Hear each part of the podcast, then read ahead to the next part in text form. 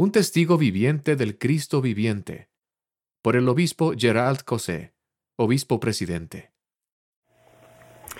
En un soleado día de primavera de 2017 se llevaba a cabo el programa de puertas abiertas del Templo de París, Francia, cuando un hombre con una expresión triste se acercó a uno de los guías. Dijo que vivía al lado del templo y reconoció que se había opuesto rotundamente a su construcción. Relató que un día, mientras miraba por la ventana de su apartamento, vio que una enorme grúa bajaba una estatua de Jesús como si fuera desde los cielos y la colocaba suavemente en los terrenos del templo. El hombre declaró que esa experiencia cambió por completo sus sentimientos hacia nuestra iglesia. Se dio cuenta de que éramos seguidores de Jesucristo y rogó nuestro perdón por el daño anterior que podría haber causado. La estatua de Christus, que adorna los terrenos del Templo de París y de otras propiedades de la iglesia, testifica de nuestro amor por el Salvador. La estatua original del, de mármol es obra del artista danés Bertel Thorvaldsen, quien la esculpió en 1820, el mismo año que ocurrió la primera visión. La estatua se destaca en marcado contraste con la mayoría de las representaciones artísticas de ese periodo, que en gran medida representan el sufrimiento de Cristo en la cruz. La obra de Thorvaldsen presenta al Cristo viviente, quien obtuvo la victoria sobre la muerte y que con brazos abiertos invita a todos a venir a Él. Solo las marcas de los clavos en sus manos y en sus pies y la herida en su costado dan testimonio de la indescriptible agonía que soportó para salvar a toda la humanidad. Quizás una razón por la que nosotros, los miembros de la Iglesia de Jesucristo de los Santos de los Últimos Días, admiramos esa estatua es porque nos recuerda la descripción que se hace en el libro de Mormón de la aparición del Salvador en el continente americano. Y he aquí, vieron a un hombre que descendía del cielo y estaba vestido con una túnica blanca y descendió y se puso en medio de ellos.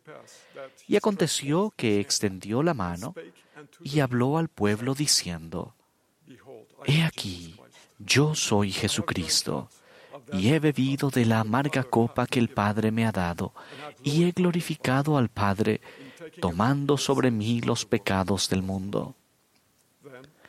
Luego invitó a cada hombre, mujer y niño a acercarse y a ponerle las manos en su costado y a palpar las marcas de los clavos en sus manos y en sus pies, para que de ese modo recibieran un testimonio personal de que Él en verdad era el tan esperado Mesías.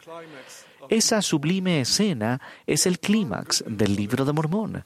La totalidad de las buenas nuevas del Evangelio se capta en esa imagen del Salvador que tiernamente extiende sus brazos de misericordia para invitar a toda persona a venir a Él y a recibir las bendiciones de su expiación.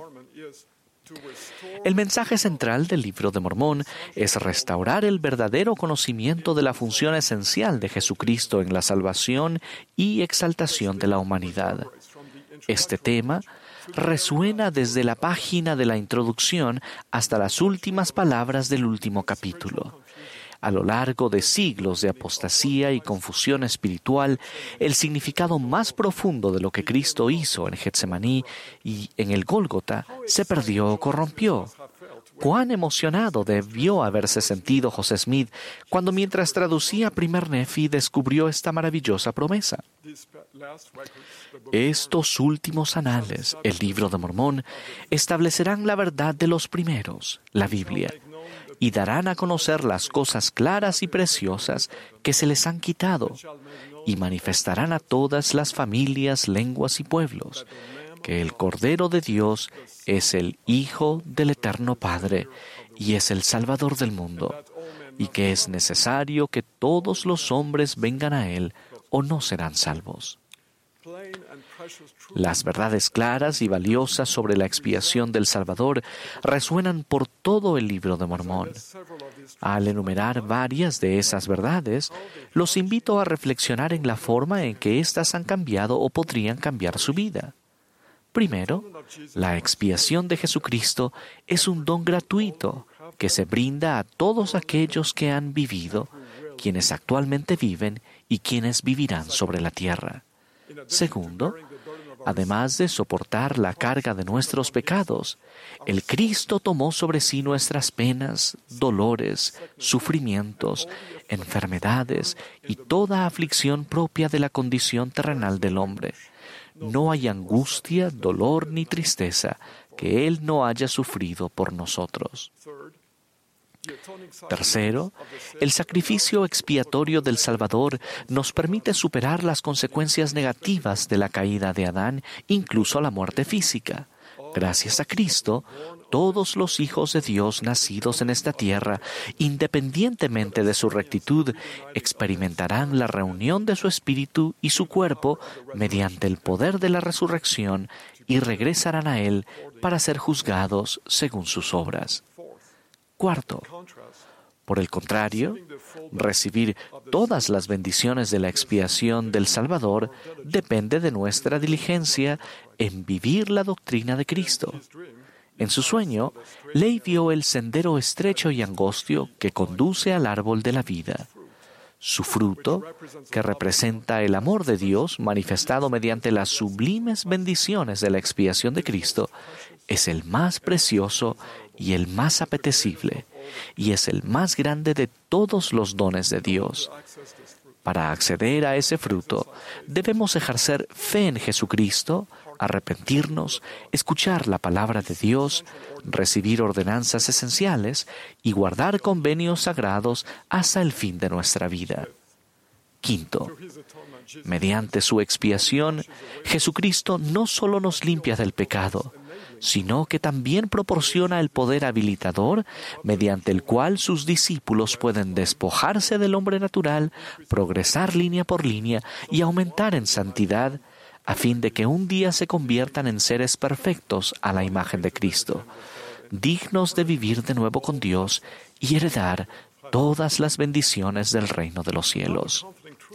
Otra verdad reconfortante que se halla en el libro de Mormón es que la expiación del Señor, aunque es infinita y universal en su alcance, es un don notablemente personal e íntimo, adaptado para cada uno de nosotros individualmente.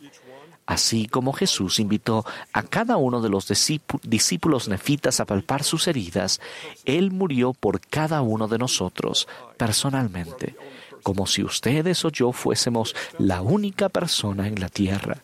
Él nos extiende una invitación personal para venir a Él y recurrir a las maravillosas bendiciones de su expiación. La naturaleza personal de la expiación de Cristo se vuelve aún más real al considerar el ejemplo de hombres y mujeres notables del libro de Mormón entre ellos se encuentran Enos, Alma, Sesrom, el rey Lamoni y su esposa y el pueblo del rey Benjamín. Sus historias de conversión y testimonios vibrantes proporcionan un testimonio viviente de cómo podemos cambiar nuestro corazón y transformar nuestra vida mediante la bondad y misericordia infinitas del Señor. El profeta Alma hizo a su pueblo esta apremiante pregunta. Si habéis experimentado un cambio en el corazón y si habéis sentido el deseo de cantar la canción del amor que redime, quisiera preguntaros, ¿podéis sentir esto ahora? Esta pregunta es vital hoy día porque, como discípulos del Señor, su poder redentor debe acompañarnos, motivarnos y cambiarnos todos los días. La pregunta de alma también podría reformularse así.